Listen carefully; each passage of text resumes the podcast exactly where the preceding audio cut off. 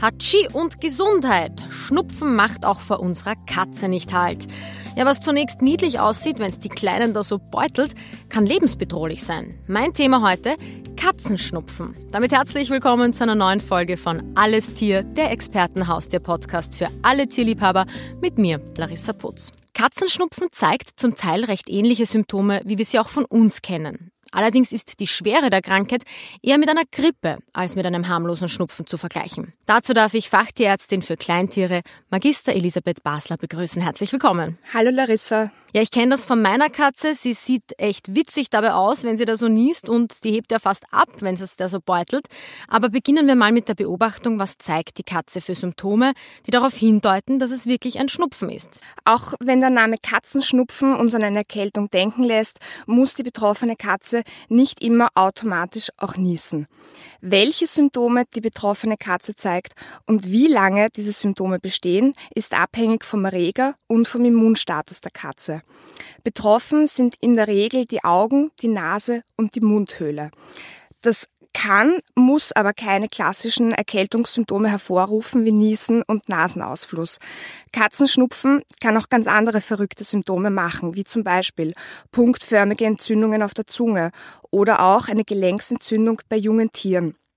Wir unterscheiden in erster Linie mal einen milden Verlauf von dem schweren Verlauf und wir haben noch diverse Sonderformen vom Katzenschnupfen. Stellen wir uns mal eine Katze vor, die so eine milde Verlaufsform hat. Das ist in der Regel eine ausgewachsene Katze mit einem gut funktionierenden Immunsystem. Die kann vielleicht ein bisschen niesen, kann ein bisschen Nasenausfluss haben, kann, äh, muss aber nicht ähm, eine leichte Bindehautentzündung haben. Die ist aber lustig, die spielt, die putzt sich, die frisst auch mit Appetit. Das bedeutet, das Immunsystem kommt mit den Erregern gut zurecht und hat die auch innerhalb von ein paar Tagen eliminiert.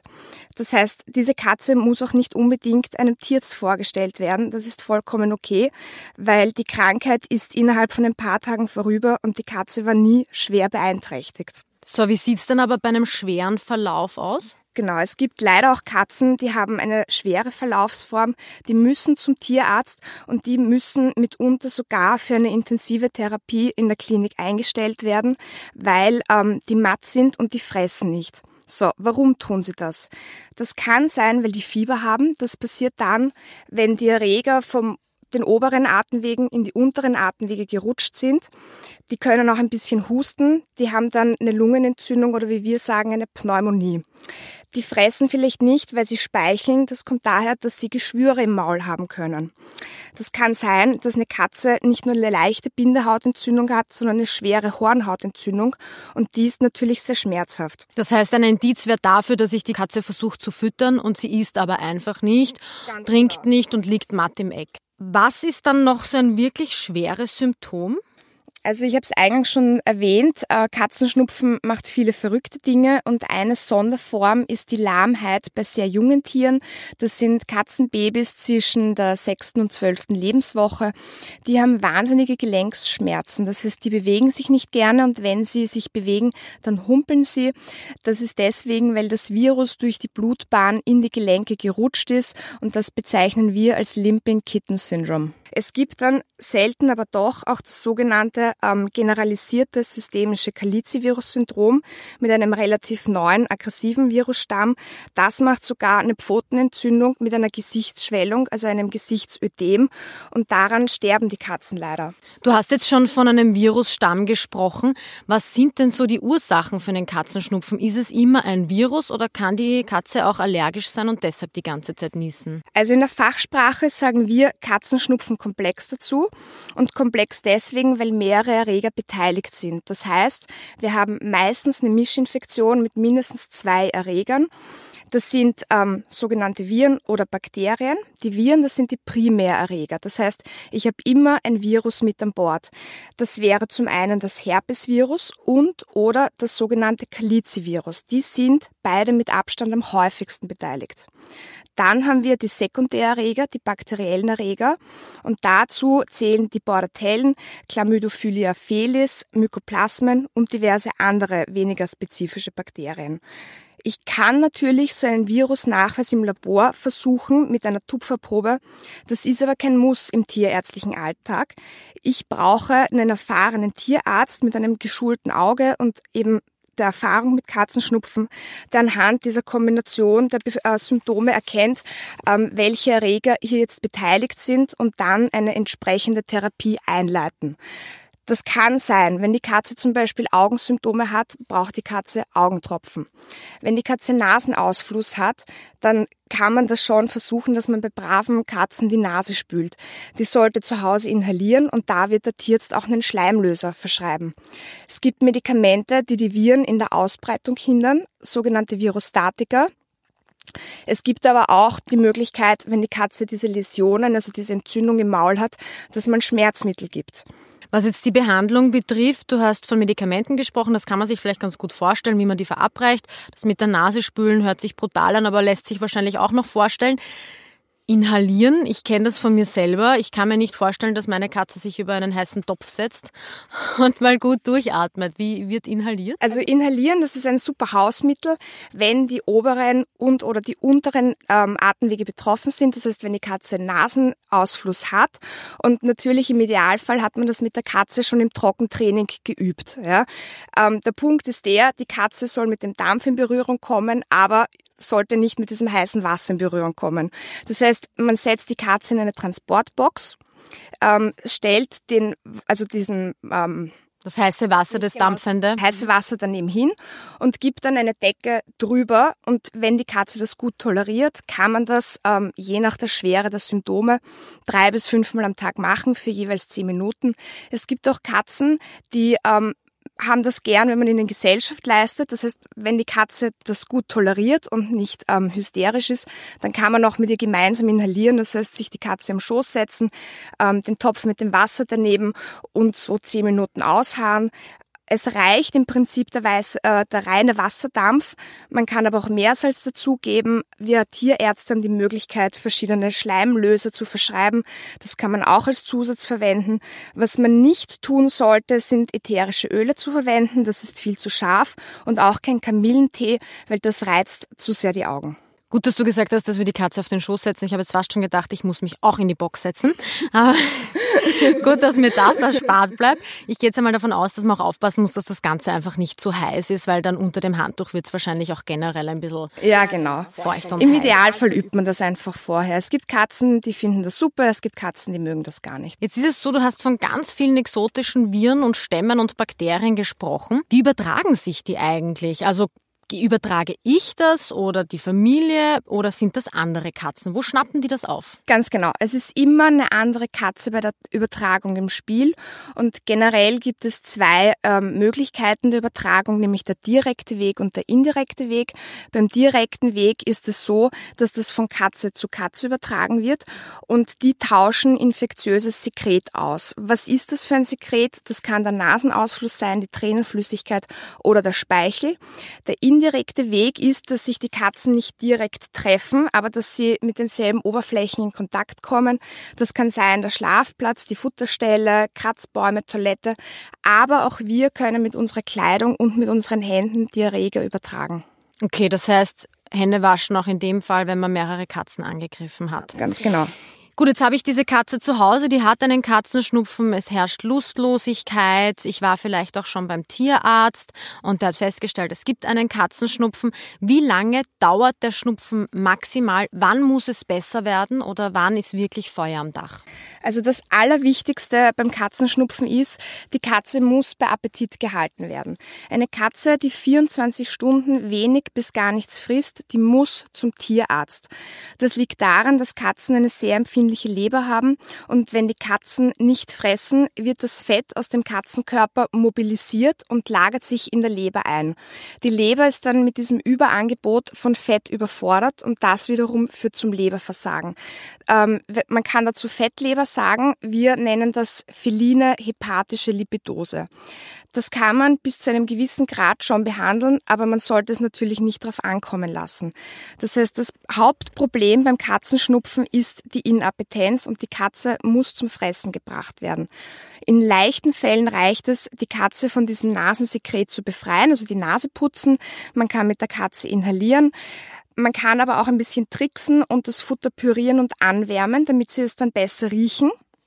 Der Tierarzt kann natürlich appetitfördernde Medikamente verschreiben, um die Katze ein bisschen in Gang zu bringen. In schweren Fällen, wenn diese Katze zum Beispiel eine Maulhöhlenentzündung hat, eine massive, dann brauchen wir eine Ernährung über die Sonde, ähm, weil diese Entzündung wird nicht innerhalb von 24 Stunden abheilen und die Katze wird nichts fressen, wenn sie so schmerzhaft ist in der Maulhöhle. Also was ich von meiner Katze kenne, ist, wenn das eigentliche Futter, das sie halt sonst gewohnt ist, nicht mehr ganz so wirkt, was immer geht, sind Leckerlis. Sind die dann in so einem Fall eine gute Alternative oder ist da einfach zu viel drinnen, was dann auf Dauer eben auch zu irgendwelchen Leberschäden oder Überfettungen führt? Nein, also die Katze soll fressen, welche Mittel dazu, es ist egal. Ich kann das Futter pimpen auf jede Art und Weise. Ich kann es, wie gesagt, anwärmen, pürieren. Ich kann Leckerli drunter mischen. Ich kann Leberwurst dazu tun. Ich kann angebratenes, faschiertes dazugeben. Ich kann Butter oder Mascarpone dazu mischen. Hauptsache, die Katze frisst weiterhin. Wie muss denn der Futterplatz ausschauen? Jetzt kann ich mir vorstellen, ähm, dass die Bakterien alle eliminiert werden sollen. Ich selbst wasche mir die Hände. Sollte ich schauen, dass alles andere auch desinfiziert wird? Ähm, das kommt also natürlich in jedem Haushalt sollte ein gewisses Maß an Hygiene walten. In einem Einzelkatzenhaushalt äh, reicht eine normale Reinigung. Da ist eine Infektion, also Desinfektion nicht notwendig. Wenn wir natürlich äh, einen Mehrkatzenhaushalt haben, womöglich noch mit anderen kranken oder ungeimpften Katzen, dann muss ich wirklich auch mit räumlicher Trennung arbeiten und mit Desinfektion. Ich habe es eingangs schon erwähnt. Für uns sieht es wie Schnupfen aus, für die Katze ist es aber wie Grippe. Wie sieht es denn dann mit den dauerhaften Schäden aus? Also die dauerhaften Schäden betreffen vor allem die Augen und die Nase. Bei den Augen ist es so, bei milden Formen haben wir nur eine leichte Bindehautentzündung. Bei schweren Augenformen haben wir Hornhautschäden. Das nennen wir auch in der Fachsprache Keratitis und das kann so weit führen, dass die Hornhaut sogar abstirbt. Bei jungen Tieren kann es auch zu Verwachsungen der Lider mit dem Augapfel kommen und da brauchen wir wirklich einen Augenspezialist, weil der hat die entsprechende Ausrüstung wie eine Spaltlampe und das Know-how für eine gründliche äh, Augenuntersuchung damit er den Schweregrad einschätzen kann. Und da ist es auch möglich, dass ähm, das Auge, das Betroffene dann operiert wird. Bei der Nase ist es so, dass die Tiere auch einen chronischen Nasenausfluss haben können. Dazu sagen wir Destruktivrhinitis. Auch die Katzen brauchen eine vernünftige Abklärung. Wenn eine Katze Nasenausfluss hat, muss ich natürlich eine gründliche Maulhöhlenuntersuchung auch machen, weil das kann auch an einem eitrigen Zahn liegen, der ähm, hinauf einen Fistelgang ähm, gemacht hat. Das kann aber auch mal ein Polyp, ein Pilz, ein Fremdkörper oder auch ein Tumor sein. Und mit dem Endoskop Mikroskop kann ich dann wirklich tief hineingehen und mir die Schleimhaut anschauen. Ich kann Gewebeproben entnehmen oder bei einem Pilz eine entsprechende Spülung machen. Aber das Wichtigste ist einfach die vernünftige Abklärung für eine zielgerichtete Therapie. Diese Folgen wollen wir unbedingt vermeiden, weil jede einzelne davon hört sich zugegebenermaßen schrecklich an. Wie kann ich den Schnupfen vorbeugen? Gibt es biologische Mittel, Nahrungsergänzung, gibt es Impfungen? Wie kann ich genau, also schützen? vorbeugen ist einmal immer besser als heilen. Und auch wenn ähm, viele Leute das ähm, nicht wissen, aber auch Wohnungskatzen müssen geimpft werden. Eine Impfung bietet leider keinen hundertprozentigen Schutz, aber geimpfte Katzen haben einen wesentlich milderen Verlauf. Das ist dann die sogenannte RCP-Impfung. Also R steht für Rhinotrachitis rhinitis, C für Kalizi und P für Panleukopenie. Das ist ein sehr gut verträglicher Lebendimpfstoff, aber wie bei jeder Impfung, das A und O ist eine gute Grundimmunisierung und eine regelmäßige Auffrischung, weil wenn das Tier ewig nicht geimpft wurde, hat das Immunsystem und die Memory Cells ähm, keine Chance, diesen Krankheitserreger wiederzuerkennen. Vorbeugen kann man natürlich auch durch Stressvermeidung. Wir Tierärzte wissen, das ist leichter gesagt als getan. Aber wenn ich zum Beispiel auf Urlaub fahren möchte, lasse ich eher jemanden zur Katze nach Hause kommen, als die Katze in eine Katzenpension geben. In einem Mehrkatzenhaushalt, wo ich Rivalitäten zu den anderen Katzen bemerke, muss ich durch Management die Situation entschärfen. Das heißt, ich stelle mehr Toiletten auf, ich biete mehr Angebote, Angebote zur Beschäftigung, ich wähle die Futterstellen nicht so, dass sie sich nicht dauernd in die Haare bekommen und natürlich alle anderen Dinge, da bemühe ich mich, die Katze eher langsam ähm, daran zu gewöhnen. Und ähm, wichtig ist natürlich ein geringer Infektionsdruck. Also wenn ich weiß, ich habe zum Beispiel eine kranke Katze, dann nehme ich mir keine junge, ungeimpfte Katze dazu. Du hast jetzt schon das Alter angesprochen. Welche Katzen sind überhaupt vom Schnupfen betroffen? Betroffen sind vor allem immuninkompetente Tiere, also sehr junge, alte und kranke Tiere und ähm, natürlich dort, wo ich einen erhöhten Infektionsdruck habe, also in einem Tierheim, in einer Katzenzucht und auf Ausstellungen. Du hast ja als Fachtierärztin für Kleintiere ganz viel mit kranken Katzen und Tieren und so zu tun. Was ist, wenn es um Katzenschnupfen geht, dein Credo? Wo muss man wirklich genau hinschauen? welche Hinweise darf man nicht verpassen? Wie anfangs, ähm, wie ich da erzähle, diese Katze, die den milden Verlauf hat, wenn die lustig ist, wenn die frisst, wenn die trinkt und ein bisschen niest und zwei, drei Tage Nasenausfluss hat, ähm, der dann selbst wieder vorübergeht, ist es total in Ordnung, wenn man das abwartet.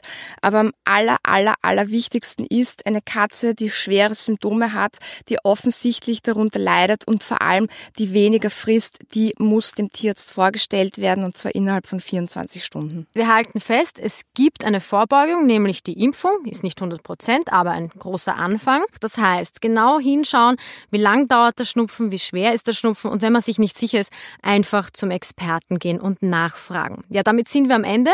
Mein Dank geht an Lisi Basler. Danke für die Einladung. Und das war's mit Alles Tier der Podcast für alle Tierliebhaber mit mir, Larissa Putz. Bis zum nächsten Mal.